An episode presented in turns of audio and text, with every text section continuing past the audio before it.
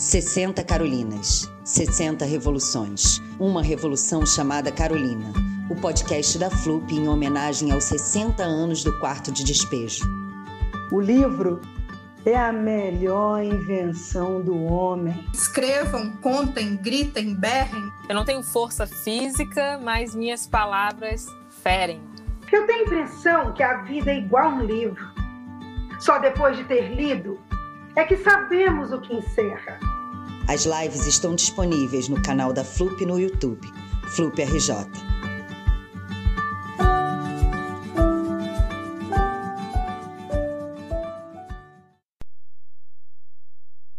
Boa noite a todas e a todos. A FLUP é apresentada pelo Ministério da Cidadania, Prefeitura da cidade do Rio de Janeiro, Secretaria Municipal de Cultura. Patrocínio Globo, por meio da Lei Municipal de Incentivo à Cultura, Lei do ISS. Tem apoio da Fundação Ford e do Instituto Ibirapitanga. Parceria Ministério Público do Trabalho. Parceria estratégica MAR, Museu de Arte do Rio. Realização Instituto, Secretaria Especial de Cultura, Ministério da Cidadania e Pátria Amada Brasil, Governo Federal. Bem-vindos ao nosso encontro. Eu sou Daniele Bernardino. Durante 15 anos, eu estive ao lado do Écio com uma grande honra de ser a sua esposa, sua companheira. E mais ainda por saber que ele foi um dos criadores da FLUP, que nos traz tantas alegrias.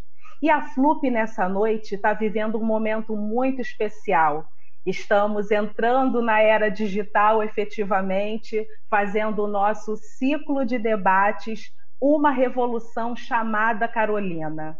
Ao longo de 14 semanas, 45 pessoas vão participar de debates diversos, onde alguns aspectos do legado da autora de Quarto de Despejo serão trabalhados. O lançamento desse livro completa 60 anos no mês de novembro e é claro que não poderíamos deixar essa data passar sem uma homenagem. Para além dessa necessária lembrança da poderosa obra da Carolina Maria de Jesus, esse ciclo tem por objetivo inspirar mulheres negras de todo o país a reescrever Quarto de Despejo. Esse livro, tido como o mais importante da trajetória da mãe da Vera Eunice, que é uma das nossas convidadas da noite de hoje. E ao lado dela, a não menos gigante Conceição Evaristo. Ao final desse processo, nós teremos a publicação de um livro que vai ser lançado até 2021. Então, somando esse livro que a gente está produzindo aos demais que já compuseram a trajetória da FLUP, chegaremos ao 22 segundo livro. É muita coisa, né, gente? E para brilhantar esse debate, fazer a mediação de um encontro tão importante, de gala, diria eu, nós temos a minha amiga Flávia Oliveira. A Flávia é jornalista, se especializou na cobertura de assuntos econômicos, indicadores sociais. Ela é comentarista da Globo News, colunista do jornal Globo, da CBN e, além disso tudo, junto a Isabela Reis, ela uhum. produz e apresenta o podcast Angu de Grilo. A Flávia é a autora que mais participou com a gente da FLUP. Ela está conosco desde a nossa edição de 2013, lá em Vigário Geral. Então é com muita alegria que a gente sempre convida a Flávia e não perdemos nenhuma oportunidade de tê-la conosco. E para ter aquela honra maior ainda de todas, ela ainda publicou o seu primeiro texto ficcional na FLUP, não é, Flávia? No livro em que nós homenageamos os 80 anos de Martinho da Vila. Então, sabendo que vocês ficarão em ótimas mãos, eu passo o bastão desse nosso encontro para Flávia, deixando um beijo para essa querida. Eu retribuo o seu beijo, Dani. É, para mim é uma alegria ser uma, uma parceira, uma amiga, uma sócia da FLUP é, é a posição que me honra. Eu nem lembrava mais que era desde 2013, mas muitos anos virão e, e sempre que convocada eu engrossarei as fileiras da FLUP. Bom, Nossa, vamos trabalhar, né? Que a nossa a nossa mesa ela é muito especial, de uma edição absolutamente especial, inovadora, inédita, como é a Flup. A Flup ela nasce já com características inovadoras de mostrar outros lados, né? É, do nosso público leitor, da nossa produção literária e em meio a essa pandemia inova mais uma vez, organizando essa edição que vai se desenrolar ao longo das próximas 14 semanas e trazendo gente do Brasil inteiro. Né? A tecnologia nos permitiu essa, essa mudança, essa inovação e mais inclusão.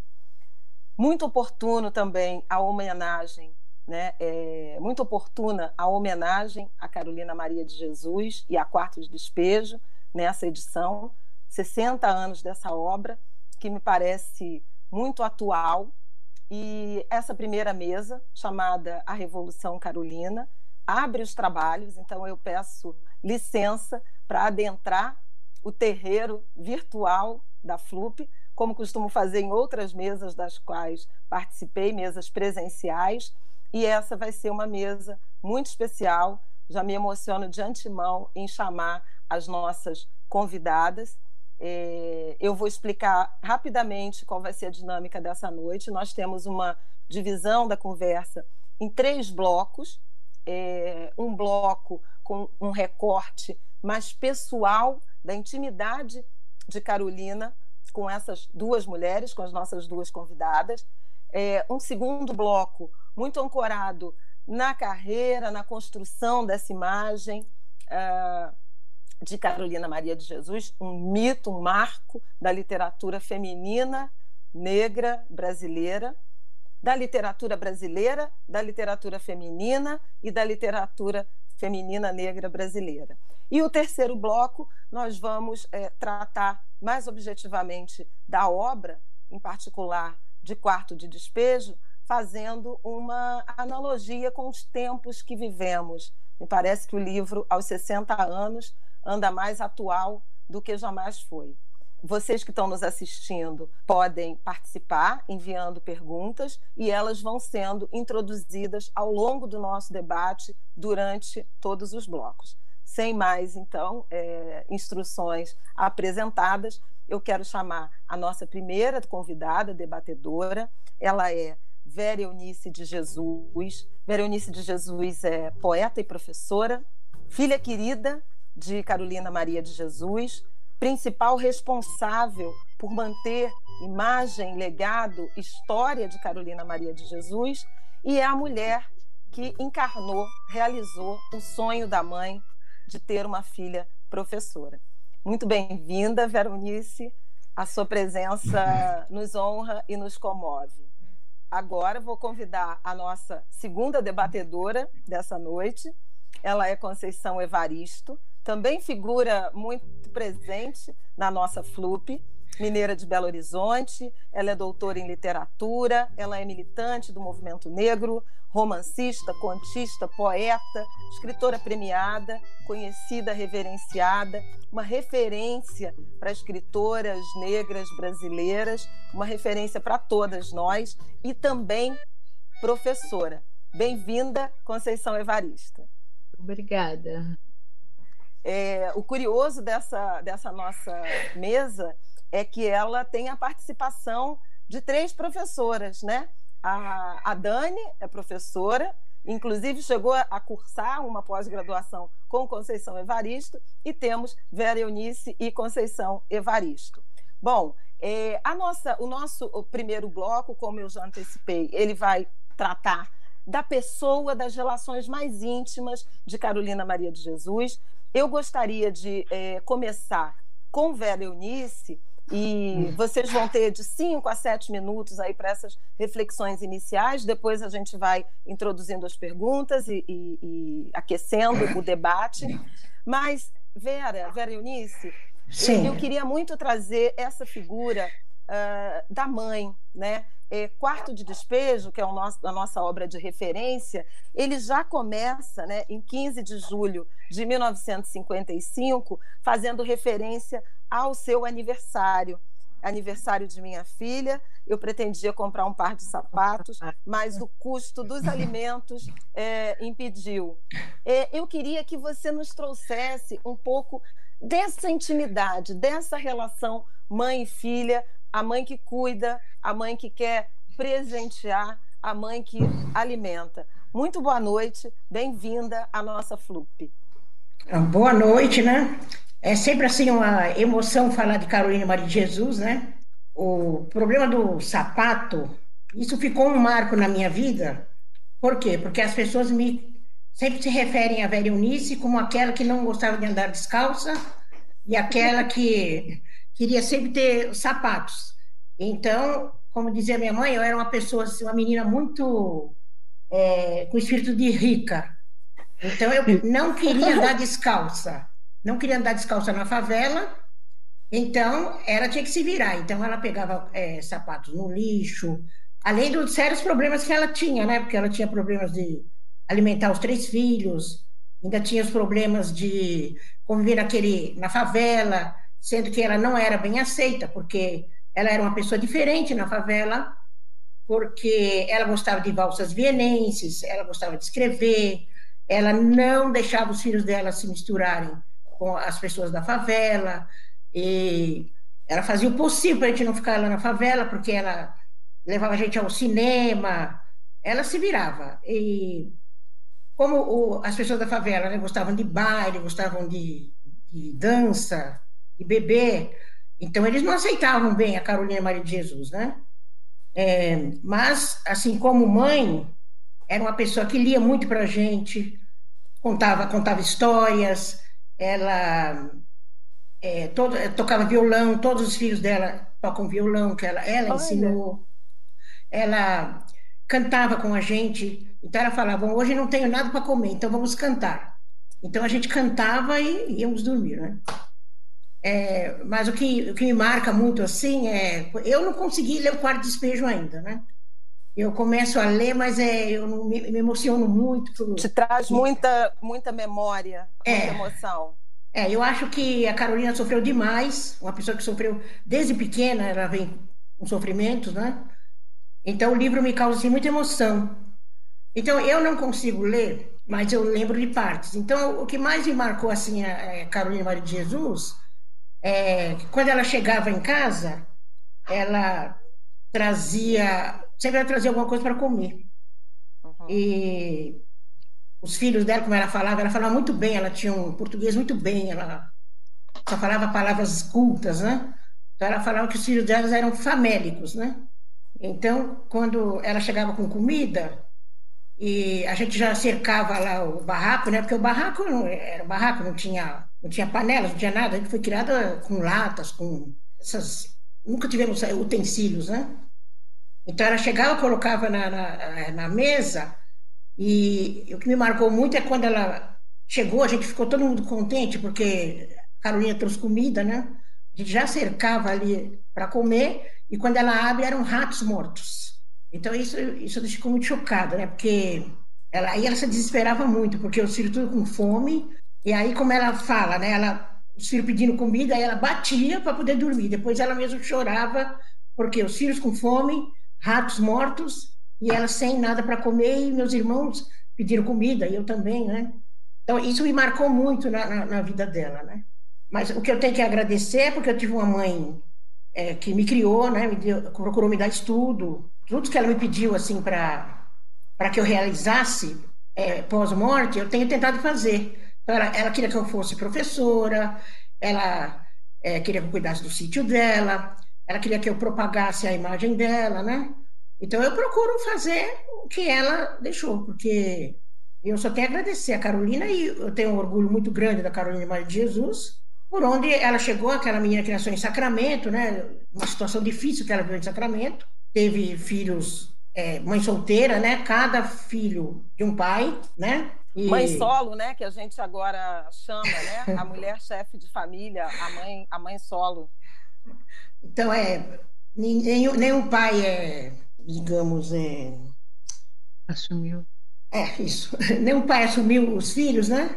E todos os filhos de estrangeiros. Então, ela, ela, às vezes eu vou em palestra, o pessoal fala, olha, A Carolina só teve filhos com brancos né?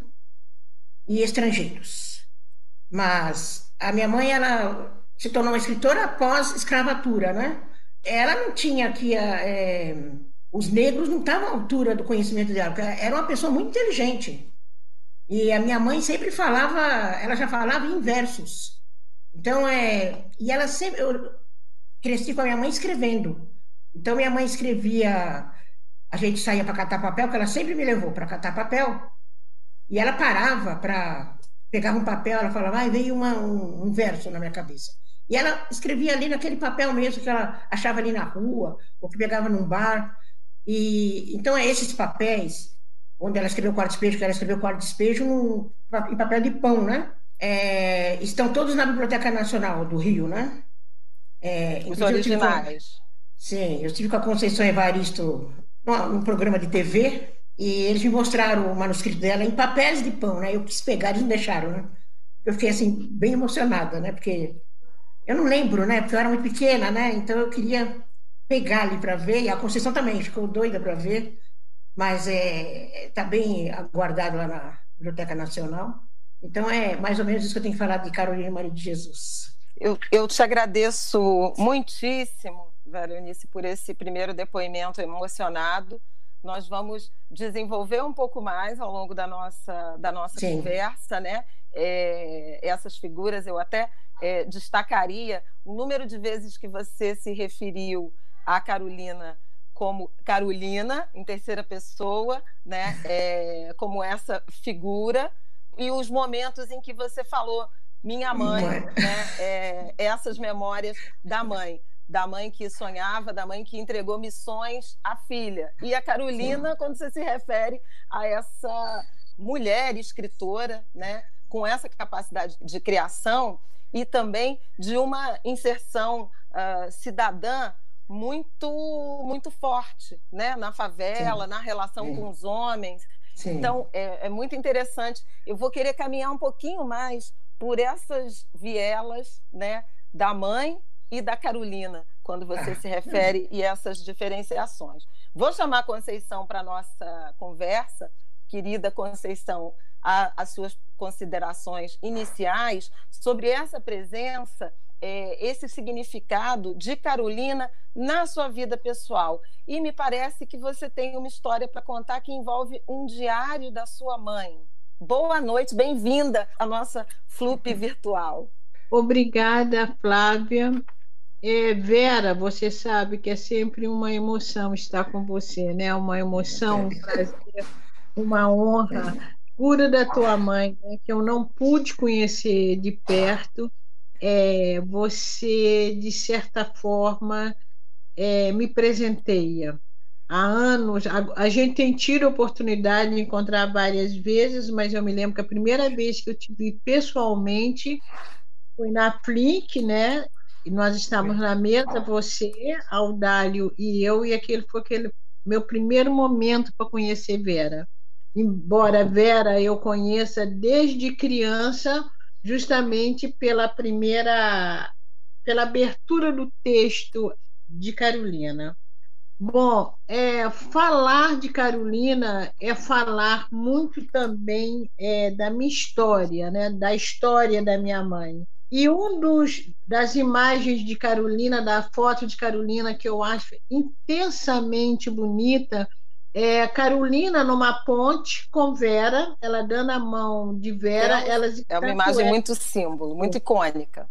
Quando eu trabalho, é, normalmente eu apresento essa foto. E uma semelhança é essa é. foto, essa foto belíssima, é. muito bonita essa foto. Eu acho assim que ela é uma foto que ela transborda é, uma afetividade, um cuidado muito grande. E por que, que eu gosto de pensar é, nessa afetividade, nesse cuidado, nesse desespero que Carolina Maria de Jesus tinha em relação aos filhos dela, né? esse sentimento de proteção, é, de responsabilidade, porque eu vi essa mesma conduta na minha mãe.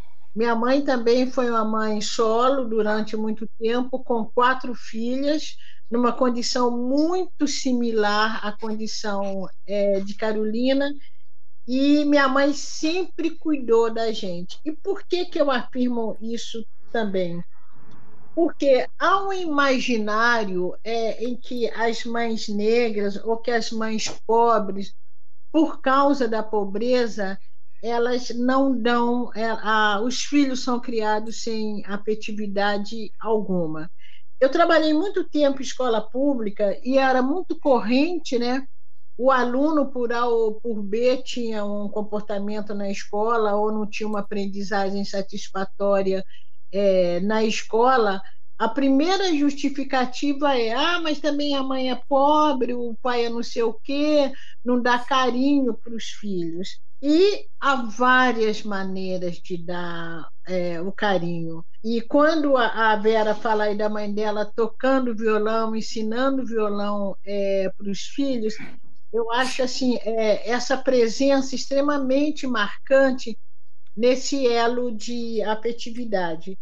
E minha mãe foi, foi não, minha mãe é, minha mãe está com 97 anos, e a minha mãe, ela sempre esteve presente, ela sempre é, demonstrou o carinho de uma forma muito peculiar, sem muito abraços, aliás, pouquíssimos abraços, mas sentando no chão, contando história conosco. Até a adolescência, eu lembro da minha mãe jogando peteca com a gente na rua, entende? É, então, eu acho que as famílias negras, elas têm essa afetividade, sim, quer dizer, a própria preocupação né, com, a, com, com, a, com a sobrevivência, com a conduta dos filhos, com as brigas que elas são capazes de assumir se alguém na rua ou se algum vizinho é, maltratar, é, maltratar os filhos. E Carolina, sem sombra de dúvida, é, pela condição de vida, pela história de vida, e ainda coincidentemente mineira, né? Coincidentemente mineira, então eu posso dizer. Ou não, né? Eu posso dizer que estou acima, tá, Vera? Minha mãe era irmã de Carolina, entende? E a leitura de Quarto de Despejo foi uma leitura assim tão marcante que a minha mãe, anos depois, muitos anos depois dela ter lido Carolina de, é, Maria de Jesus, a minha mãe é, resolveu fazer um diário. Então, ter Carolina como referência, como mulher, como mãe, né? uma maternagem exercida no meio da miséria, no meio da pobreza, mas ao mesmo tempo também é exercida não passivamente. Porque toda vez que Carolina dizia eu não gosto da favela, eu não quero morar na favela, eu não gosto dos meus vizinhos, é, na verdade, acho que o que a gente pode pensar é, não era os vizinhos em si, era uma condição de vida que Carolina condenava, né? era, uma, era, era uma condição de vida que Carolina queria é, suplantar. Então, pensar em Carolina como mãe, pensar como mãe solo, né?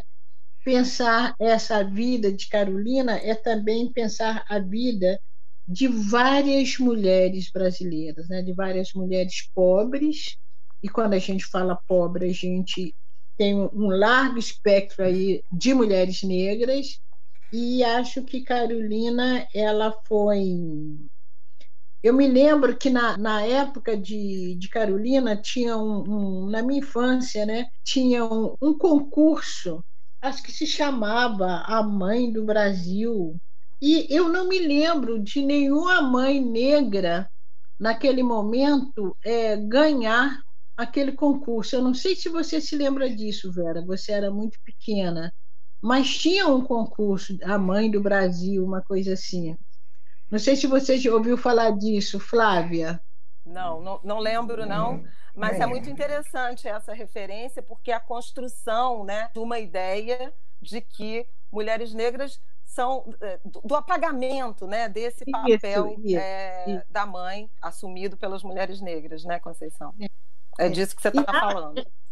E acho que Carolina, ela tem, além de pensar Carolina como mãe, né, essa mãe solo, essa mãe que fez tudo pelos filhos, essa mãe que coloca esse desejo de ser professora, que a Carolina talvez tivesse esse desejo, ela coloca isso em você, ela consegue realizar. Eu acho que simbolicamente Carolina tem um outro papel. E esse papel, a gente vai falar mais tarde, né? É o papel na literatura brasileira. A Carolina, ela inaugura uma linha matricial de mulheres negras, escritoras, de mulheres pobres na literatura brasileira. Vamos falar disso no, no próximo bloco, mas perfeita a sua. É, eu quero voltar ao fio, reamarrar o fio nessa questão. Você falou da maternagem, não foi isso? Não foi essa palavra que você usou? Foi. Porque destaco aqui uma, uma, uma das páginas do livro, no 11 de maio, e ela escreve: Dia das Mães. O céu está azul e branco, Parece que até a natureza quer homenagear as mães que atualmente se sentem infelizes, sick, né? Por não poder realizar os desejos dos seus filhos. Então, me parece que é o compromisso explícito, também na obra literária, com esse papel de mãe e dessa mãe cuidadora. Quando é, conversei com o Júlio Ludemir, nosso querido amigo, Juliana Stuart e o nosso Vitor Fiuza, sobre a nossa mesa, essa foto que você destacou, e eu vou pedir ao Júlio para trazê-la de novo, porque eu gostaria muito de ouvir a impressão da Vera Eunice sobre essa foto, é justamente esse afeto que nos é solapado a nós, é, do, do, ponto de vista da construção dos estereótipos de mães e de filhos de mulheres negras, né? O cuidado da mão dada, né? Há, inclusive, percepções de sociólogos, antropólogos que chamam atenção para isso. As crianças andam soltas, como se fosse um descuido, como se não tivesse mãe, né? E essa imagem da Carolina acolhendo Vera Eunice nessa foto, ela é muito simbólica dessa mulher cuidadora, dessa mãe que está permanentemente em busca de uma qualidade eh, de vida, né, de oferecer essa vida digna aos filhos. E, e concordo muito contigo, queria ouvir a Vera Eunice sobre essa sua sua fala de quando ela diz que não gostava da favela ou da vizinhança, ela está falando das condições de vida que ela reprova pelo pensamento crítico que ela tinha, que mostra muito muito nitidamente na literatura. Vera, você de volta para nossa roda. Sim, a minha mãe sempre foi uma pessoa assim, é, muito cuidadosa com, com os filhos, né? Devido às condições que a gente vivia, ela tinha mais cuidado ainda. Então, ela tinha esse interesse muito grande em sair da favela, porque meus irmãos já estavam ficando adolescentes, né? E ela não nos queria na favela. Mas, por exemplo, lá na favela, quando chovia, né? Acho que acontece isso até hoje por aí, enchia de água o barracão. Então, ela não tinha condições de ficar no barraco. Então ela falava pra gente, olha, vamos é, dormir no, no albergue, né? Então a gente ia pro albergue. Só que dizem que o albergue é bom, né? Eu não aconselho ninguém ir, não sei hoje como está, mas as recordações já são péssimas. Então, a gente ficava no albergue e passava um dia no albergue e ela falava, vamos, é... vocês preferem ficar no albergue ou vocês preferem dormir na rua? Falava, a gente preferia dormir na rua. Então a gente ia pra rua. Quando ia para a rua, bom, a rua também, as noites são longas, horrível dormir na rua também. Aí ela falava, vamos voltar para a favela.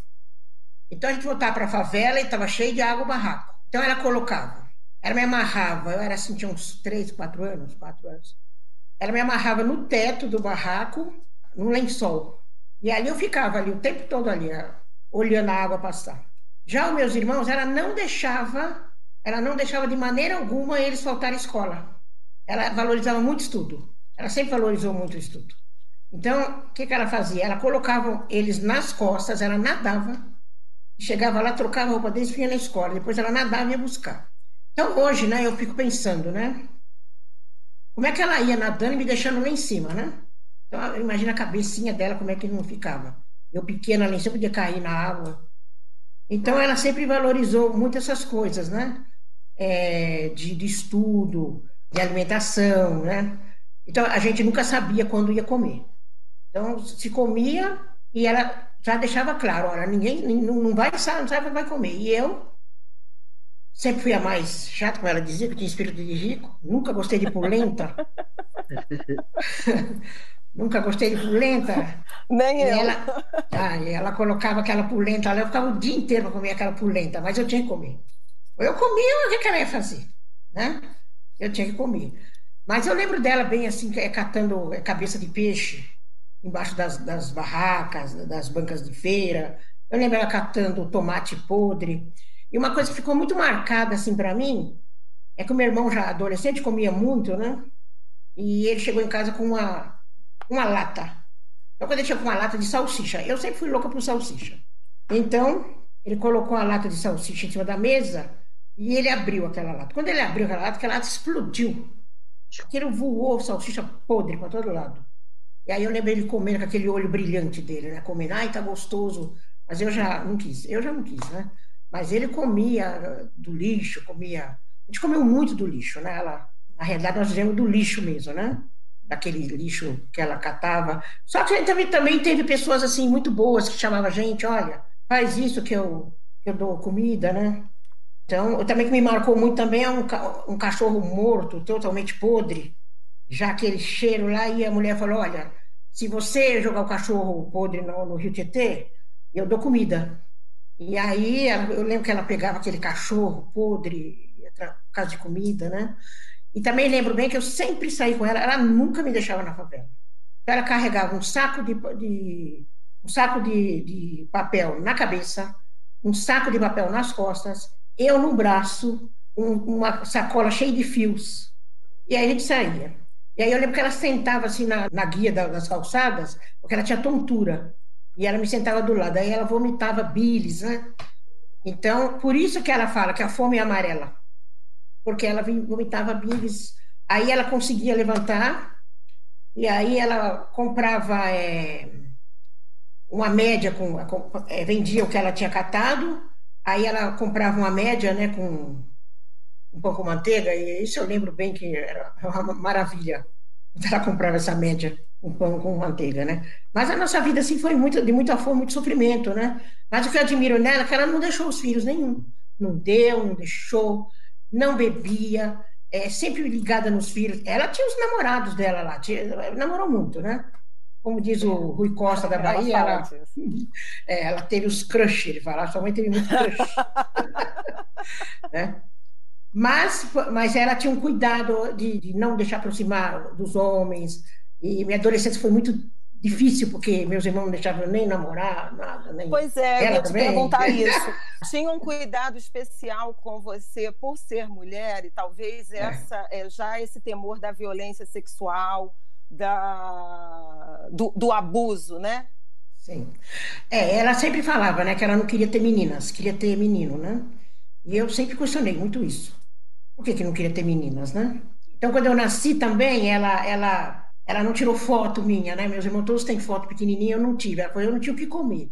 Porque, segundo ela, eu nasci dentro do barraco, né? Então, ela falava, você é favelada, você nasceu dentro do barraco.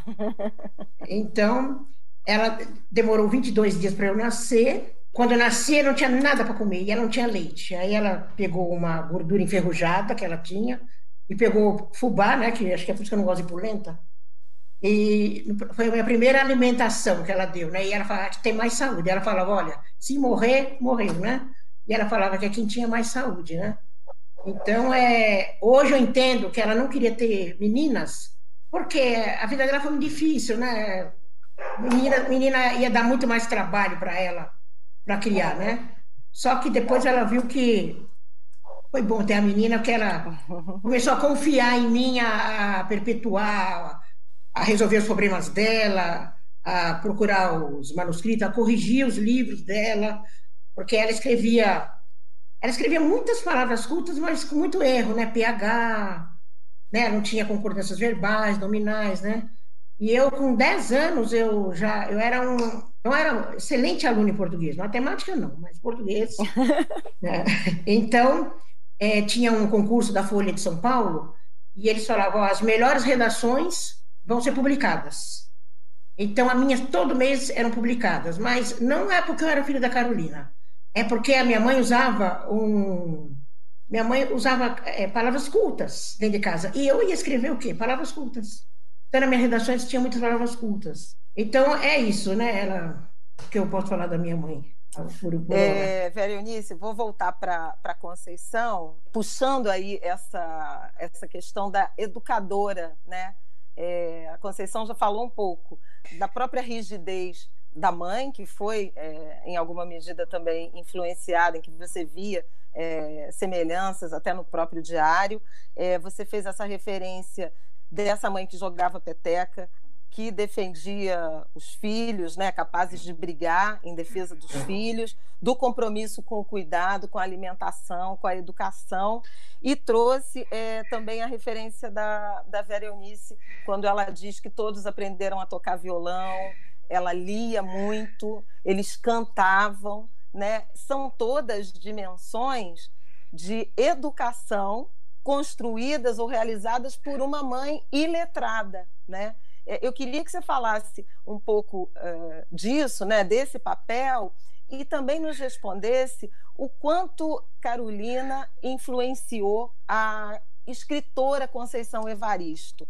Já temos uma pergunta nessa, nessa direção. A pergunta da Kelly Cristine: o quanto a obra da Carolina dialoga com sua vida é, e com o, o seu trabalho, Conceição?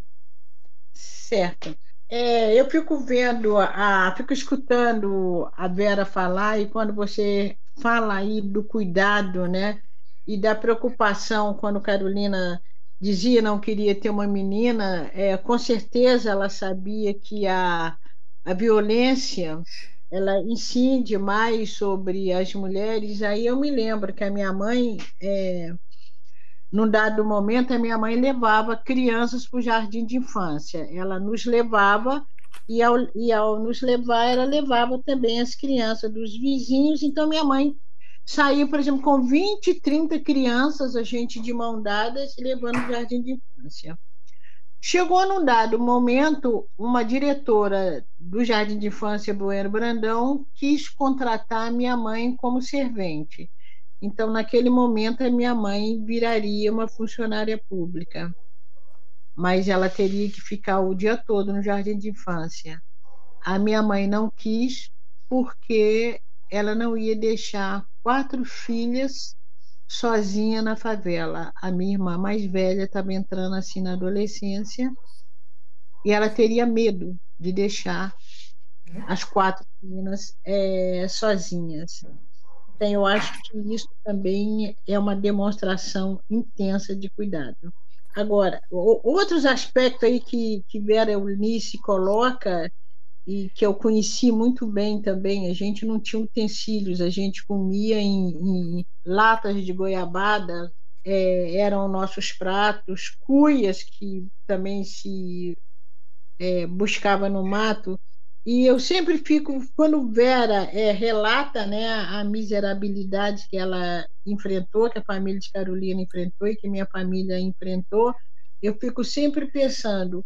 Hoje a gente olha é, esse passado, olha essa miserabilidade, a gente reconhece que a pobreza foi um lugar de aprendizagem. Eu tenho defendido muito também que a pobreza pode ser um local é, de episteme, mas quando a gente vence essa pobreza, para Vera relatar essa pobreza hoje, é, a maneira como eu relato também, a gente ainda se emociona, mas a gente venceu essa pobreza. Então, nós colhemos é, aprendizagem dessa pobreza, porque vencemos, porque a pobreza ainda ela interdita, né? ela estaciona, é, muito das famílias brasileiras, notadamente as famílias negras e pobres.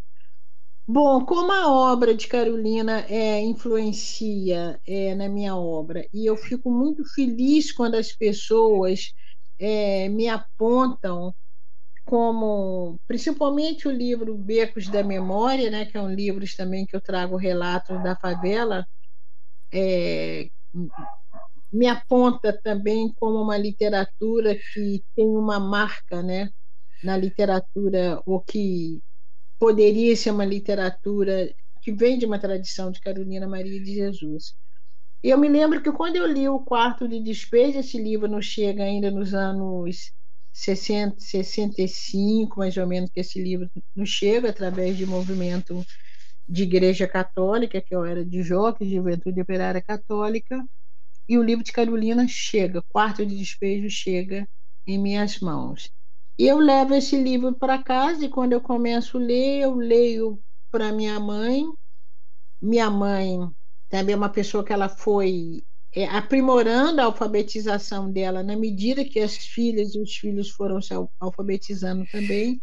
E minha mãe leu esse livro, meu padrasto leu esse livro, meu tio velhinho leu, minha, minha tia que me criou também leu. Todos nós é, lemos é, Quarto de Despejo. Eu me lembro que, às vezes, no final da tarde, era uma espécie de serão de leitura.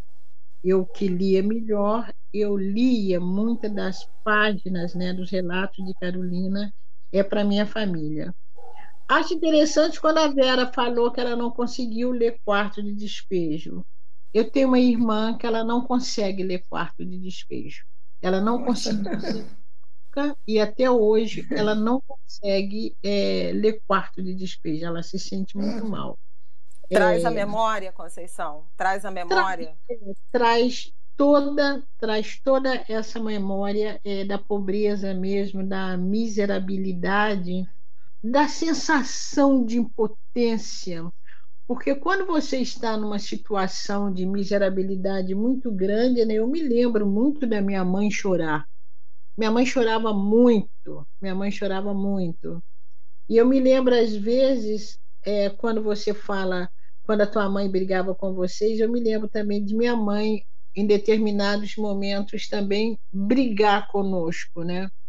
Eu não apanhei muito, não, porque eu tinha um ardil, né?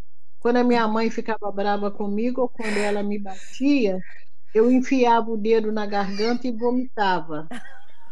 No outro dia eu amanhecia doente. Nossa senhora, como eu amanhecia doente. Aí, às vezes, minha mãe falava: Pois não, você faz isso, faz aquilo, fica procurando. Você não aguenta apanhar porque você fica doente. Mas é, ela. A, é, a minha irmã e, mais Na verdade, velha, ficava doente para não, para não apanhar. A minha irmã mais velha apanhava mais, é, alguns dos meus irmãos apanharam. Tem uma irmã, Dequinha, praticamente Dequinha não apanhou. E a minha mãe, depois de muito tempo, ela falava: gente, muitas vezes eu batia em vocês, era desespero. É. Eu não sabia o que fazer da vida eu não sabia é, é, como como cuidar de vocês, né? O que dá para vocês. E aí, quando a Vera fala também da mãe dela, eu fico imaginando, Flávia, hoje, quando a gente fala é, da solidão das mulheres negras, eu fico pensando muito da onde essas mulheres, como essas mulheres se construíam emocionalmente para dar conta dos filhos. Uhum. Porque não é fácil. Você ter uma filha, você sabe que tem hora, você está caindo, mas você tem que estar tá de pé por causa da tua filha. Agora, você imagine, é, e numa outra condição de vida. Uma outra condição, sem é, dúvida. Uma outra condição de vida. A condição é, material, ela, ela te dignifica. Né? Imagina uma Carolina saindo pela rua, as pessoas rindo de Carolina porque Carolina estava suja, porque Carolina estava pobre, né? Minha mãe também passando por essa situação, situação, as pessoas olhando com ela com nojo. Agora você imagina como que essas mulheres se construíam emocionalmente, né? Como essas, essas mulheres conseguiam arrumar suas dignidades para serem em casa e chegarem em casa e darem conta de tudo, né? E eu Sem fico dúvida. vendo ah. uma crônica que eu escrevi em 1960. Essa crônica se chama Samba Favela. Ela foi publicada no Diário Católico de Belo Horizonte.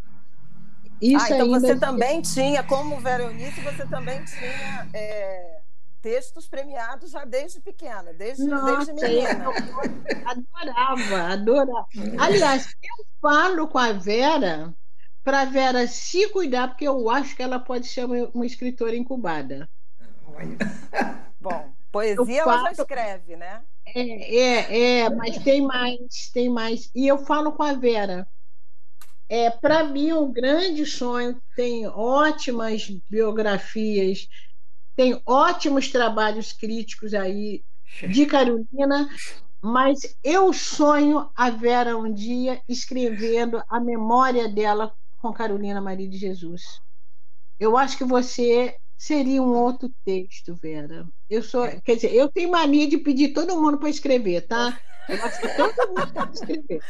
Isso eu... é verdade, mas Vera, como é que você recebe esse convite, desafio? É, intimação. Essa ideia, intimação. Isso.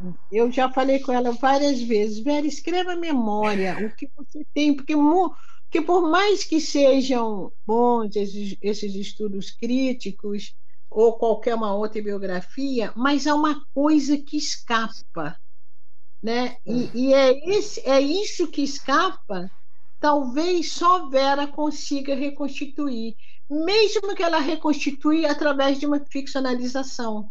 Vera, entende? sua réplica. Pois é. para a gente pois é. passar é. para o segundo bloco, que eu estou cheia de perguntas aqui para fazer. Pois é. é. Em várias palestras que eu tenho feito, o pessoal pede mesmo para eu escrever uh, uma biografia né, da, da, Carolina. Porque as biografias que eu tenho lido, né, tem umas que faltam, faltam algumas coisas que eu não, não aceito, né, coisas que não, não condiz com o que aconteceu. Né? E eu estou ciente de que a verdadeira biografia da Carolina é, tem que sair das minhas mãos mesmo, né? Então, como o pessoal tem pedido muito, né, a Conceição, o pessoal, então eu já estou começando a escrever a biografia de Carolina, né? É... Olha, gente, extra extra. Furo de reportagem aqui de, a partir da provocação de, de Conceição Evaristo. Para quando? É. quando você está escrevendo com prazo determinado ou você está construindo isso e quando ficar pronta você conta? É uma encomenda ou não? Então, é que são tantas coisas, porque eu vou. Eu, eu, minha mãe tinha um sítio em Parelheiros, a gente vai muito lá, então o pessoal fala, ah, a Carolina era brava, a minha mãe era muito brava, né? Então eu vou, eu vou anotando, né? Eu tenho umas fotos que me interessam, que eu tenho que buscar, tipo, é, a gente com João Goulart, né? É, com o Jânio Quadros, eu quero pegar todas essas fotos, né? Tem um fato aí que quando a minha mãe morava em Sacramento, né? É, de desproblema lá que ela teve em Sacramento, ela saiu de lá com as pernas cheias de ferida, né? E ela tinha feridas horrorosas nas pernas, já tinha, tinha cicatrizes. E, então, quando ela estava catando papel na rua, ela contando pra gente, que ela, eu tinha nove meses, né? E como você estava no colo dela. Então, ela, ela já não conseguia mais catar papel, ela engatinhava pelas ruas. Então, ela catava papel engatinhando. E aí parou um carro carro preto, como ela falava, né? Um carro preto. Ele, a pessoa desceu e falou assim: é, confias em mim, né? Ela falou: sim. É, entrega a menina para mim, né? Aí ela me entregou e ele falou: vou interná-la, né? E ela falando, né? O melhor português que ela tinha ouvido, né? E aí era o Jânio Quadros. aí, o Jânio, é, aí o Jânio a levou, o Jânio a levou, ela operou depois ela. Fiquei com eles, né? Fiquei com ele. Depois, quando eu tinha uns oito anos, a gente reencontrou o Jânio numa briga que ela teve com o Carlos Lacerda. Na época o Carlos Lacerda, o Carlos Lacerda jogou os mendigos na rua, na, no rio com pedra. No rio, sim, sim, sim. É, ele pegou os mendigos, amarrou as pedras. Famosa. É, Rio, da ela não... Rio da Prata. É, é, é uma história é. muito conhecida no é. Rio de Janeiro, essa algo entre lenda urbana ou verdade urbanística de, de remoção, mas se fala muito disso, de Carlos Lacerda e os, os, e os moradores em situação de rua no Rio da Prata, na Zona Oeste. É, mas, mas não foi lenda urbana, não, porque a minha mãe foi lá, brigou muito com ele, minha mãe brigou muito com ele. Então teve uma época assim que a gente, é, eu vi, era, o Jânio estava, e aí o Jânio falou, essa é a menina? Sim. Aí ele falou, é, senta aqui no meu colo, né? Lógico que eu não ia sentar se minha mãe não autorizasse, né? Eu só olhei para ela, porque antigamente você não podia nem sentar. Então, então ela, ela falou, não, pode sentar, o Jânio Quadros, né? Então, é, é, são, são esses fatos, assim, né, que eu tenho que, tenho que colocar no livro. É, essa briga com o Carlos Acerda, esse encontro com o João Goulart, né? A gente na ditadura ficou presa, nós Nossa, ficamos na cadeia, tem... é, e ficamos nós é, numa cadeia escura, e estava eu e ela, e meu irmão fala, ó, pegaram vocês lá na 7 de abril. Então, nós ficamos presas, e depois eles soltaram ela e falaram, é, ó, só, só vamos soltar você por causa da menina. E o Serra também ficou preso com ela. E ele falou, quando eu fui numa, numa inauguração do Museu Afro, né, na biblioteca tem o nome da minha mãe, aí ele falou, ô menina, menina, você lembra? É, menina, você ficou presa? Lembra que gente ficou presa? Achei que interessante. Então essas coisas eu tenho que colocar tudo no, no você está reconstruindo essa, essa é. memória, é, é. é. verificando, imagino que é. realmente são histórias incríveis, né? Esse confronto com o Lacerda encontra, por exemplo, a história do Rio de Janeiro, né? Das remoções. Foi uma gestão muito marcada, né? Pelas remoções das favelas é, no Rio de Janeiro, traumas é, imensos, né? Violações gigantescas de direitos que são marcantes na história do Rio de Janeiro nos anos 60 e, e 70. Eu Sim. quero passar para o próximo bloco. Tem tanta pergunta e a gente tem tipo mais meia hora de conversa, mas é que Conceição, eu queria hum. abrir esse capítulo, né, desse mito, uh, dessa figura tão uh, simbólica e representativa da literatura brasileira e repara que eu estou falando da literatura brasileira e não somente da literatura feminina negra brasileira, e trazendo uma declaração sua de quatro anos atrás que me parece que ainda é, resiste. E eu queria te ouvir sobre isso. Você falou numa entrevista, num depoimento, sobre o reconhecimento uh, mais recente, né, dos anos recentes, a Carolina, e chamando a atenção para o fato de, naquele determinado momento, quando ela aparece como escritora, ela ter sido tratada como um objeto, uma espécie de fetiche, né, de uma é, intelectualidade que via o exotismo daquela mulher uh, semi-alfabetizada, negra, favelada, né, e que escrevia. E, e você usou até o termo, ela aparecia pela extravagância como um produto de consumo. E me preocupa muito que o resgate e o reconhecimento de Carolina Maria de Jesus nos nossos dias, palavras eh, suas eh, ou assemelhadas às suas, de novo resgate o objeto e não o sujeito com as suas potências. E eu queria muito te ouvir sobre essa dimensão potência da Carolina Maria de Jesus, desse papel absolutamente fundamental como mulher escritora, como brasileira escritora, como mulher negra escritora, Conceição? Pois é, potência Carolina, né? Eu acho que, eu acho não. Carolina, ela foi, ela é uma potência na literatura brasileira. E ela é, é uma potência a partir de uma criação é muito original. Primeiro, é, eu acho que a gente pode considerar Carolina Maria de Jesus a primeira escritora brasileira que escreve a partir de uma experiência muito pessoal e de uma experiência que eu diria de pobreza, mas eu quero colocar esse pobreza entre aspas.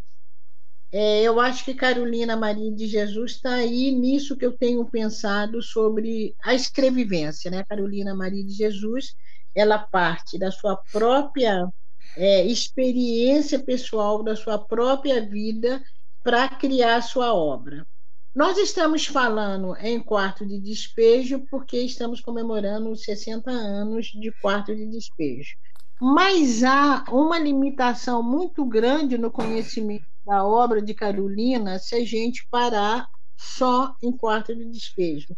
Para mim, um dos livros também fundamentais de Carolina, que eu acho que mostra muito a potência de Carolina e a potência dela como escritora, a potência é de uma mulher profundamente comprometida com a arte, que é, para mim também, é o Diário de Bitita. Para mim, o Diário de Bitita, né, aquela trajetória de, de Carolina, né, aquele não lugar de Carolina. Carolina ela foi uma pessoa é, de um não lugar.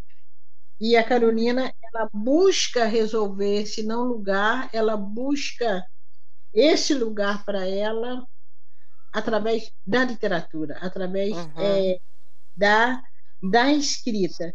Então, eu acho que a gente pode pensar em várias identificações para Carolina. Né? A gente pode pensar numa identificação de mulher negra, numa identificação de mulher pobre, mas eu acho que o que falta ainda para a gente identificar Carolina, para mim, a identificação maior de Carolina é a identificação de escritora. Né? Antes de Carolina ser uma mulher pobre, de Carolina ser uma mulher negra, antes de tudo, para mim, o que faz Carolina é o ser da escrita. Uhum. O ser da escrita que se realiza através de uma mulher negra, de uma mulher pobre, você está entendendo? Numa mulher é, é, é, que veio do interior de Minas, de uma mulher peregrina, de uma mulher errante. Mas o ser da Carolina é o ser da escrita. A essência é, é a escrita. A essência Isso. é a escritora. É, a essência é a escritora, é a palavra. E aí fica uma outra grande questão também, que é o modo como Carolina usa a língua portuguesa, né? Qual é a competência de Carolina ao trabalhar com a língua portuguesa? E aí tem uma outra questão que eu acho que é um difícil às vezes para o crítico literário pensar, para os professores pensarem. Porque só aceitas, né, o, o escritor que tenha um conhecimento da língua culta que eu tenho dito que é a língua oculta, porque só determinadas pessoas detêm o conhecimento dessa chamada língua culta. Então, o escritor que tem o conhecimento da língua culta, ele pode brincar com a língua da maneira mais inusitada possível, né? Ele tem toda uma liberdade de criação e uma liberdade que é aceita, né? para mim, o grande escritor da língua portuguesa que, que exemplifica isso é o mineiro Guimarães Rosa. Guimarães né? Rosa, sem dúvida. Guimarães Rosa. O neologismo, né? a, a potência né? De, de, Guimarães Rosa em criar é, determinados neologismos. Neologismo também que Guimarães Rosa não cria do nada. Né? É comprovado que Guimarães Rosa saía gravando fala do, do interior de Minas. E daí ele criava os seus neologismos. Uhum. E quem é mineiro vai reconhecer também que muita, muitas palavras que as pessoas tomam como neologismo é, não é neologismo, é do linguajar do interior de uhum. Minas. Então tá. Então o escritor que tem essa competência ou a escritora que tem essa competência da língua oculta ou da língua culta, ele pode usar todos esses artifícios que os críticos literários, os leitores, vão tomar como estilo. Ok. Agora, se você não tem o conhecimento da língua culta, qualquer criação que você faça, porque aí você vai criar segundo a sua competência, e segundo também o seu espírito criativo, e aí é considerado como erro.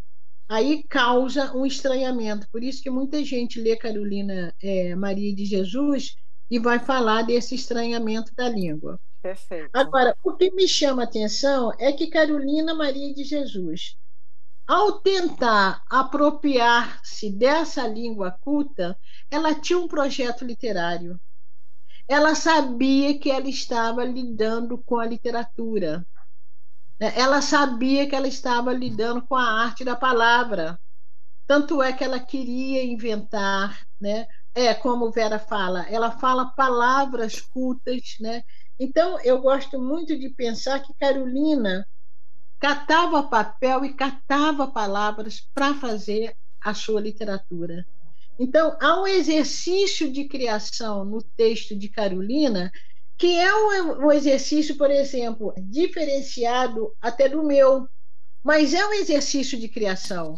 É um exercício diferenciado, sei lá, um grande escritor na época que estava junto com ela, de Jorge Amado, é um exercício diferenciado de Lígia Fagundes Teles, Sim. mas é um exercício, é um esforço de criação. Carolina queria escrever é, de uma maneira diferenciada. Própria. É, ela tinha ela assinatura. é, porque é, justamente ela tinha assinatura, ela tinha um estilo, lógico, um estilo que foge justamente dessa norma culta da língua, mas era um estilo também é, diverso. Porque, e acho que hoje seria mais fácil de ler Carolina, se a gente quisesse ler Carolina, pensando nisso, porque hoje, se a gente fala de tantas diversidades, por que que também apesar da Carolina estar tá falando português, ela não está falando nenhum dialeto, ela fala, ela fala, ela escreve na língua portuguesa. Uhum. Mas por que não pensar essa apropriação de Carolina? Eu gosto muito de pensar numa gramática do cotidiano. Entende? Não sei se isso existe, mas eu penso muito numa gramática do cotidiano. Por que não pensar a Carolina como uma escritora que escrevia segundo uma gramática do, do cotidiano e não segundo uma gramática culta da língua. Maravilhoso isso que você está falando, Conceição, porque é, eu acho que é por isso que o, o nome dessa FLUP é uma revolução chamada Carolina, né?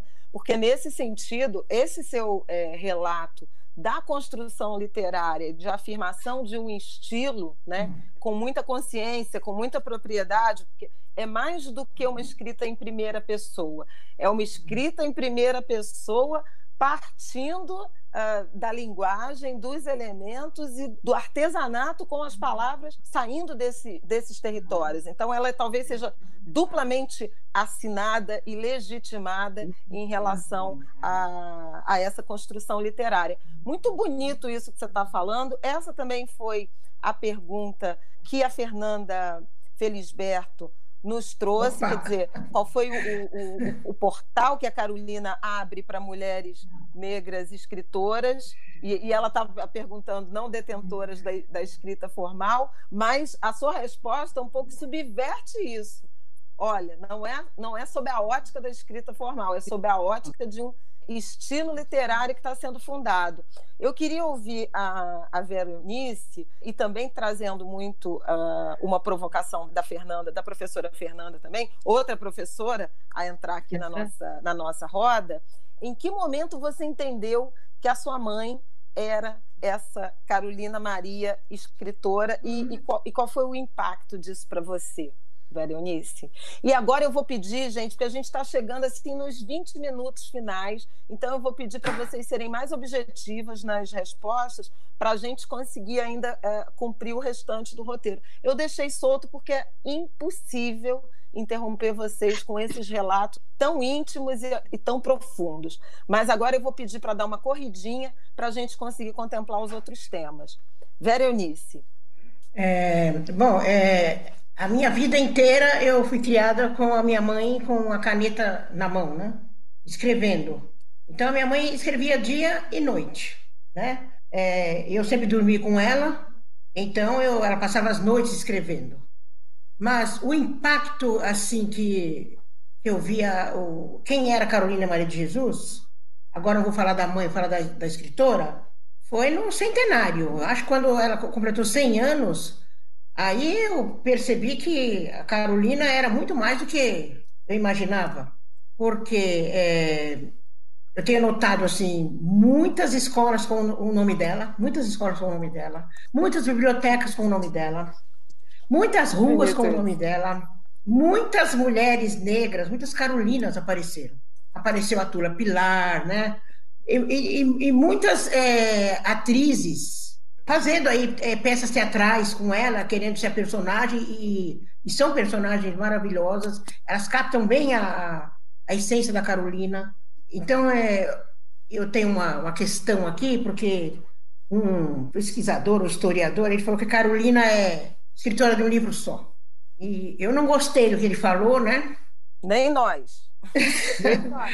É. é. Aí eu falei para ele que antes dele falar, ele teria que saber, porque a Carolina ela escreveu, ela tem romances maravilhosos, ela tem é, contos maravilhosos, ela tem peças teatrais. Inclusive eu fui ver a peça teatral do Ciclomáticos e a peça é uma maravilha. E no, fim da peça ele falou: ó, quem escreveu essa peça, sabe quem foi? Carolina Maria de Jesus. Então eu achei maravilhosa. Então ela tem muitos, os poemas dela são maravilhosos. E não é porque é minha mãe, isso que eu estou falando aqui, não estou falando da mãe, estou falando da escritora. Uhum. da, escritora, da, né? Da, da curadora, da cuidadora da obra, né? Você está falando desse, é. desse local, né? É esse lugar de fala que você está exercendo agora. Então, é, por exemplo, é, os Estados Unidos agora, né? Eu, eu, ia agora em julho, mas por causa da pandemia, né? Acho que vai ficar para o ano que vem. A, as mulheres na escrita nos Estados Unidos, minha mãe, minha mãe vai ser homenageada. Foi também na Alemanha, né? Com a Andrea, né? A esposa do Aldário Dantas também vai escrever um livro sobre a Carolina infantil, um livro infantil. Ela vai continuar é, o que o Aldário fazia, porque o Aldário, antes de falecer, né? O Aldalho falou: Olha, eu preciso escrever uma obra de Carolina. Eu falei: Não, você tem que escrever. Era a pessoa certa para escrever. Mas ele faleceu, então a esposa dele vai continuar com esse. Aldário Dantas, isso que. Com essa missão. Sim, é. Então, ela vai, vai continuar a obra dele, vai escrever essa, essa literatura infantil sobre a Carolina, né?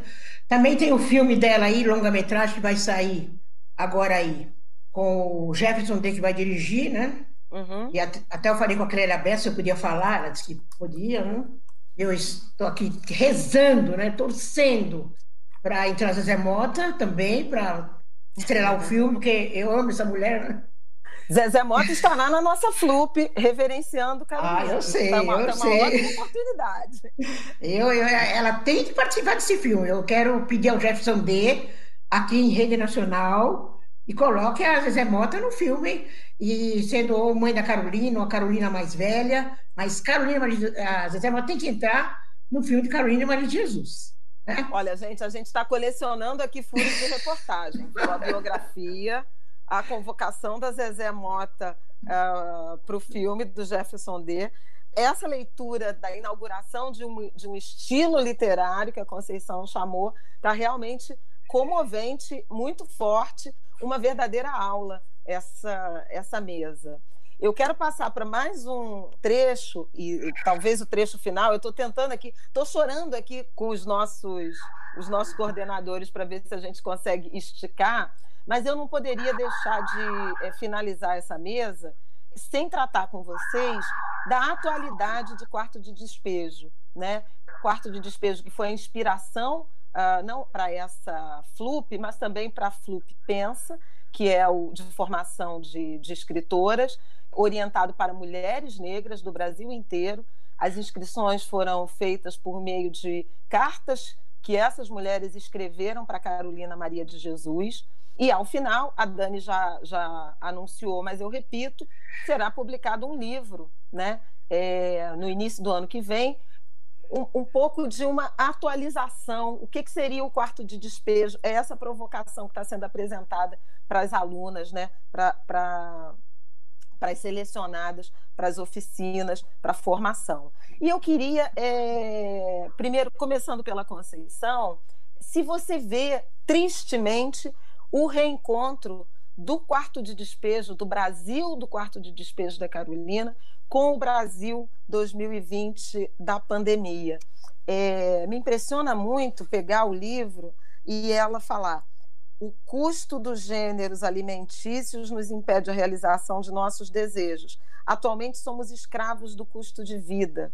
Ela fala da falta de água, né? Acordei e fui buscar água. Então, essa escassez da água, do saneamento básico, que nesse momento de pandemia, em que a gente, as recomendações oficiais são de refor reforçar os hábitos de higiene, contrasta com condições de vida que Conceição é, até chamou bem a atenção, contra a qual Carolina se batia. E o livro tem essa denúncia muito claramente. O que, que você vê de quarto de despejo, escrito entre os anos de 1955 e 1960, e o Brasil de 2020, Conceição Evaristo?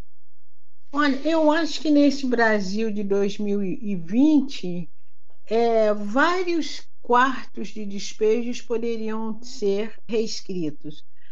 Até outro dia mesmo, é, vendo essas imagens da pandemia, eu vi a, a imagem é, de uma localidade que agora eu não sei se foi em Caxias, se foi em Nova Iguaçu, não sei mas eu vi barracos, né? Barracos, barracos que lembram é, a favela do Canindé, que lembram a, a, a, os barracos lá da favela do Pinduraçaia.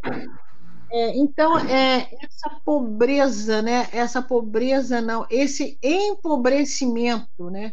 Esse empobrecimento de determinadas regiões é, no Brasil, inclusive aqui é, no Rio de Janeiro, é uma foto atual do livro do quarto de despejo.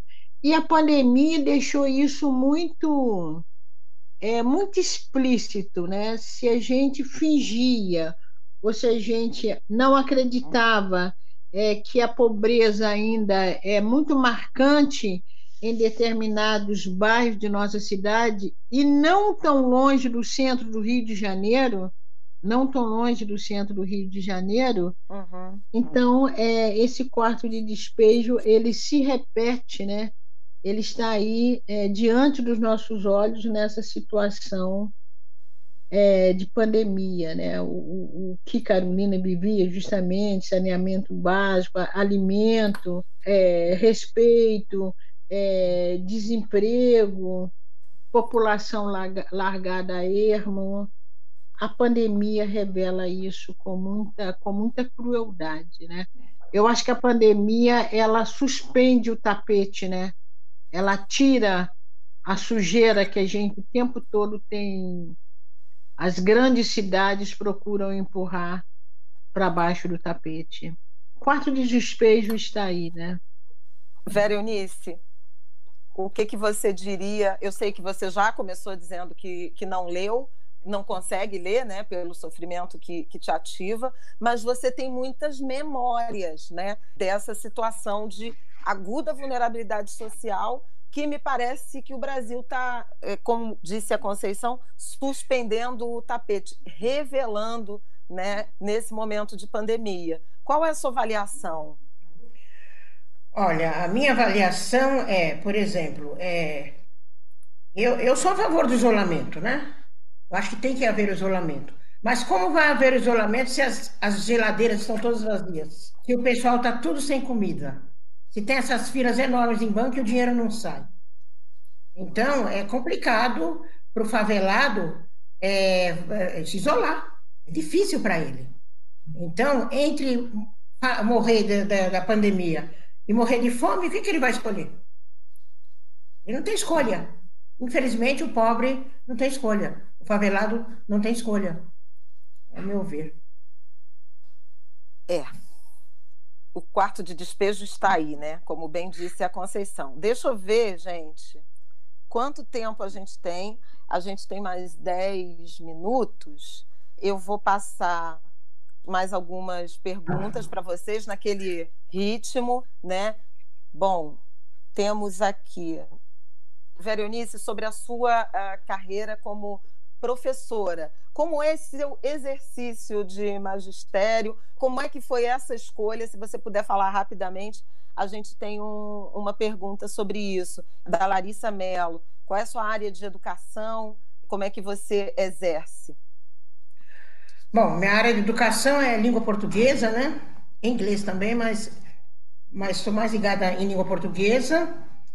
E, logicamente, a influência da minha mãe mesmo, que eu sempre falo que ela foi minha primeira aluna, né? Eu também trabalho com educação infantil, por isso posso afirmar que cada vez que eu vejo mais problemas na educação infantil, eu posso afirmar que eu tive uma mãe, porque a gente passava muita fome mesmo, mas eu tinha minha mãe ali do meu lado. Hoje as crianças não têm as mães. Então tá aí criados com vó, estão aí é, chegam na escola com fome, sem banho, sem nada. E eu procuro muito trabalhar em favelas. Eu adoro trabalhar em periferias, né? Realmente favelas, né? Porque aí eu gosto de fazer um trabalho assim, porque eu sei exatamente o que essas crianças passam. Por quê? Eu passei por isso. Então, para mim, fica muito mais fácil eu poder fazer alguma coisa por eles. Tem uma pergunta aqui, uh, ainda, Vera Eunice, depois eu e já vou pedir para você fazer as considerações finais, depois eu peço as considerações finais da, da Conceição, mas o André Machado está perguntando sobre a homenagem que a Colorado do Braz, fica a escola do Canindé, fará no Carnaval.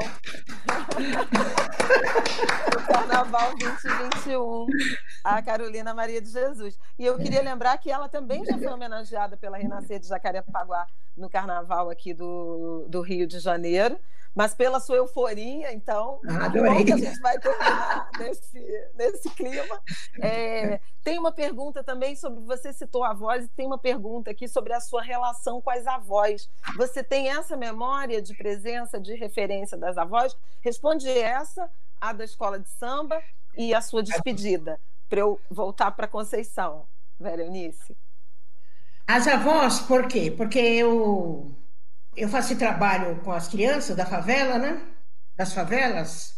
E nessa, nessa pandemia aí eu estou arrumando cesta, estou fazendo trabalho com esse pessoal aí.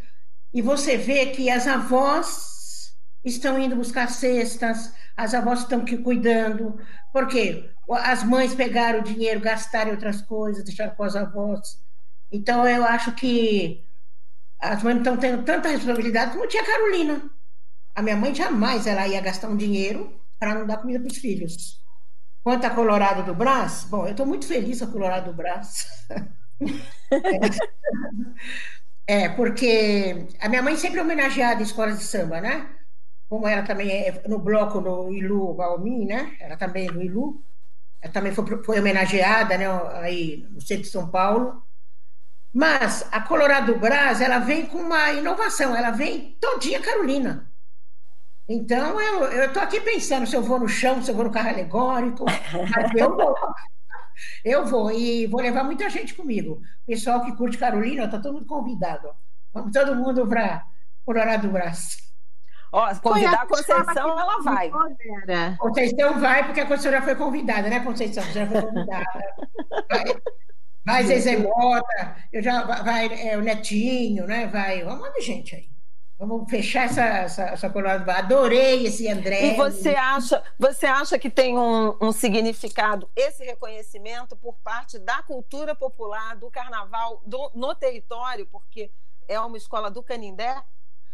Então, isso também me tocou. Por quê?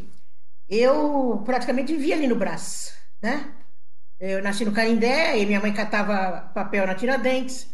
E aí no Brasa, ali no Mercadão, né? Ali que ela catava as coisas, ganhava.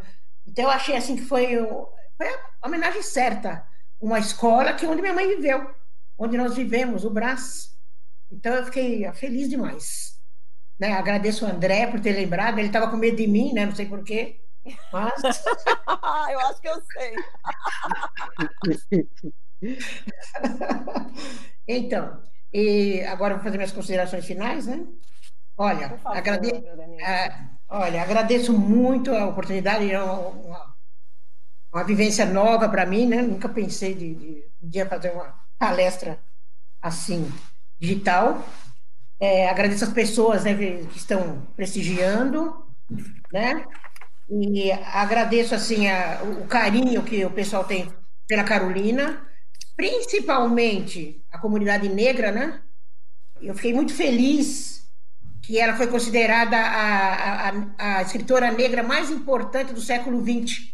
Então, eu achei uma homenagem muito, muito especial para ela.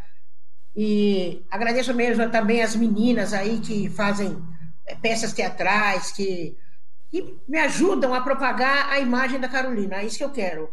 Meu interesse hoje é colocar a Carolina na literatura. E eu acho que vou conseguir, espero. Com certeza. Obrigada. Muito obrigada. Nós te agradecemos muitíssimo, Vera Eunice. Conceição, eu vou pedir suas considerações finais.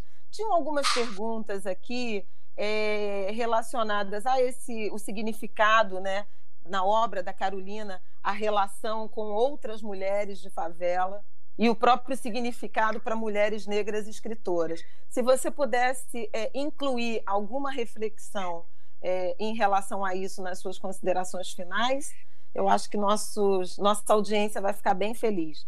Essa pergunta da Naima sobre sororidade, né, a relação com as outras mulheres negras na favela, e tem uma pergunta da Cris Sabino sobre o padrão imposto de afetividade ancorado naquela família tradicional, né, chamada família tradicional, se impede a percepção de formas de afetividade que passam por outros cuidados, como você se referiu na fala inicial. E suas considerações Bom, finais. Tá, eu vou começar é, pela última. É, essa visão da família tradicional e essa família tradicional o paradigma é, costuma ser, ou na maioria das vezes, é um paradigma de uma família branca, de classe média, coisa e tal, é lógico que impede a percepção é, de outras vivências, de outras formas de cuidados, né? de, outras, de outras experiências mesmo vivenciais é, de afeto. É lógico que impede daí o imaginário que a família negra é, é, desgarrada, porque tem seu pai e a mãe. E a gente sabe muito bem que numa família negra pode ser o pai, a mãe, a avó, a tia. Eu ontem estava falando muito também das mulheres que dentro da família exercem esse cuidado de maternagem é, com os sobrinhos, com os netos, com os primos. Então essa família tradicional ela fecha, né? essa possibilidade de, de, de visualização de outras formas de maternagens, de cuidado, de experiências negras. É, a outra pergunta que estava embutida. Ah, tá, tá. Das mulheres, é, da relação é, com as outras mulheres de favela, de sororidade. Isso, a cumplicidade de Carolina com outras mulheres. É interessante que, principalmente em quarto de despejo, a gente vê muito Carolina Maria de Jesus falando dos vizinhos. Quando você faz essa primeira leitura, e há um, um, episódio também muito, muito triste, né? quando Carolina Maria de Jesus sai da favela, ela é apedrejada, né? o caminhão de mudança de Carolina é apedrejado. Mas é interessante também observar que quando as pessoas precisavam de socorro, iam atrás de Carolina, né? Carolina que chamava a polícia, Carolina que percebia se alguém tava, é, estava doente ou não. Então, mesmo ela tendo uma certa dificuldade é, de relação, mas ela sabia do momento exato que ela tinha que estar presente. Então, eu sempre acho a implicância da, da Carolina não são com os sujeitos em si, a implicância dela é com a condição. Quer ver? Uma das coisas que Carolina é, falava muito era sobre as mulheres que trabalhavam para sustentar os homens. Ela dizia: Eu prefiro ser sozinha do que ter que ficar é, cuidando de, de vagabundo é, dentro de casa. Então, você percebe, essa fala de, de Carolina, ou essa conduta de Carolina, era uma conduta que ela se colocava né, com um discurso é, teórico ou não sobre o feminismo, mas ela, aliás, ela nem fazia esse discurso, mas na prática e a visão de vida dela, mesmo ela brigando com as mulheres, ela tinha uma cumplicidade na medida que ela é, reconhecia o sofrimento dessas mulheres e condenava a, passividade é, dessas mulheres. E eu queria terminar minha fala com uma fala que eu sei que tem incomodado, mas eu tenho falado muito, né? É impossível ler Carolina pensando que Carolina está falando só numa fome física. A fome de, Car de Carolina é uma fome é, metafórica, que é a fome é, do próprio sentido da vida. A Carolina traz isso, a Carolina principalmente o Diário de Bitita, nós vamos ver como que Carolina é uma pessoa sem lugar, como Carolina vaga por esse mundo, né? E, e essa errância de Carolina uhum. é uma errância é, de procura mesmo de sentido de vida. E o que eu tenho dito é o seguinte: por que, que as pessoas leem, por exemplo, determinados livros de determinadas escritoras, né? E aí eu vou falar sobre uma, uma escritora é, ícone também da literatura brasileira, né? Por que, que é fácil, né? Por que, que se percebe na literatura de Clarice Lispector uma indagação sobre o sentido da vida e em Carolina as pessoas não percebem isso. Pensam que Carolina ou fazem uma, litera, uma leitura rasa de Carolina como se Carolina estivesse falando só de uma forma física, de uma fome física. E para mim, Carolina, ela indaga também o sentido da vida como qualquer pessoa que busca na arte, que aprofunda na arte, ou que pensa estar na arte, esse sentido, ou pelo menos esse caminho para para dar sentido à vida. E Carolina fazia isso pela escrita. Eu quero agradecer muitíssimo. Acho que a gente, acho que Veronice concorda que não tinha jeito melhor de a gente encerrar essa é mesa. Claro. Essa mesa inaugural da nossa FLUP 2020, uma revolução chamada Carolina. Eu agradeço muitíssimo a participação, o brilho de Conceição Evaristo, de Vera Eunice de Jesus. A Flip está aberta, né? E eu vou chamar de volta a Dani. Agradeço muito a quem nos assistiu. Espero que vocês estejam aquecidos, contemplados com essa avalanche de conhecimento, de informação, de intimidade e de emoção.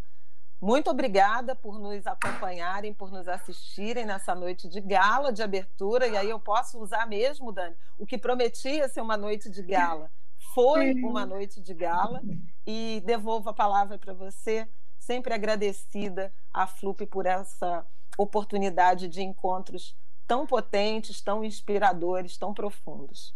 Boa noite a todos. Dani. Gente, que, que mesa foi essa, né? Eu estava acompanhando aqui meu WhatsApp, muitas mensagens. A palavra é essa, né? Da, da emoção, a comoção que nos causou mas o tempo, né, nesse momento não vai ser tão nosso amigo, a gente tem que terminar, infelizmente. Fiquei aqui com o papel do guarda-mal, né, de fazer esse encerramento, mas eu sei que foi memorável, enfim, vai ficar para a história esse encontro que abriu em grandíssimo estilo a nossa Flup digital. Bom, nós recebemos 210 inscrições de mulheres negras interessadas em participar desse processo de reescrita do quarto de despejo. E dentre essas 210 mulheres e 210 cartas, que era a condição para elas se inscreverem, nós é, escolhemos uma para fechar esse nosso encontro. Essa carta é a da Clara Anastácia.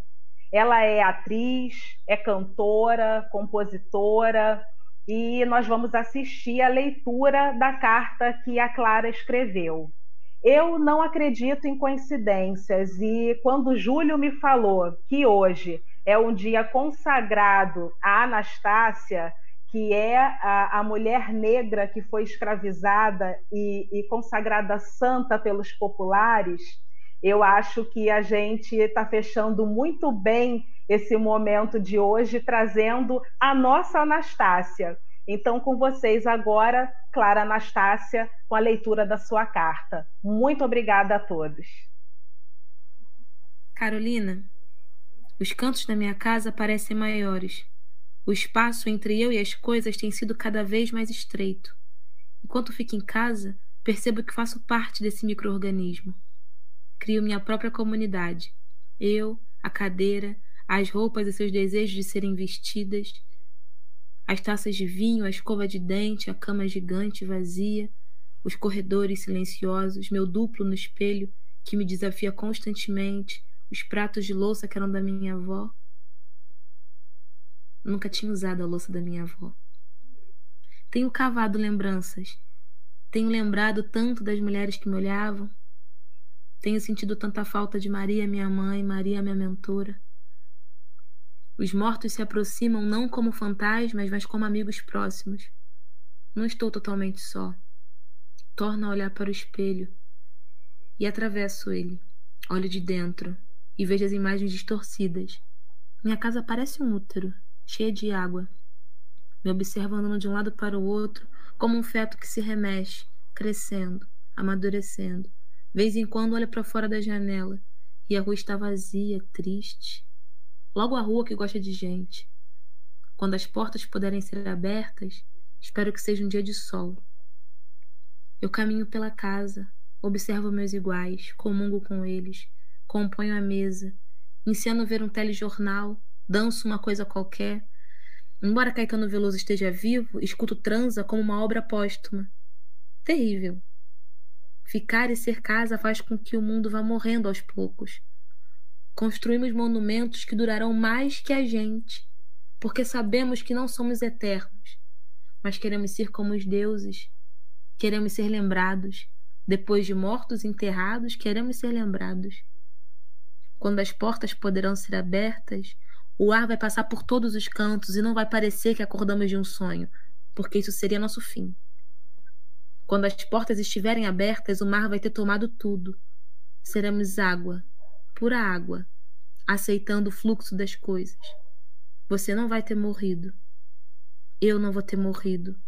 Mas não será um orgulho estar vivo. Com saudades, Anastácia. 60 Carolinas, 60 revoluções. Uma revolução chamada Carolina. O podcast da Flup em homenagem aos 60 anos do quarto de despejo. As lives estão disponíveis no canal da Flup no YouTube, Flup RJ.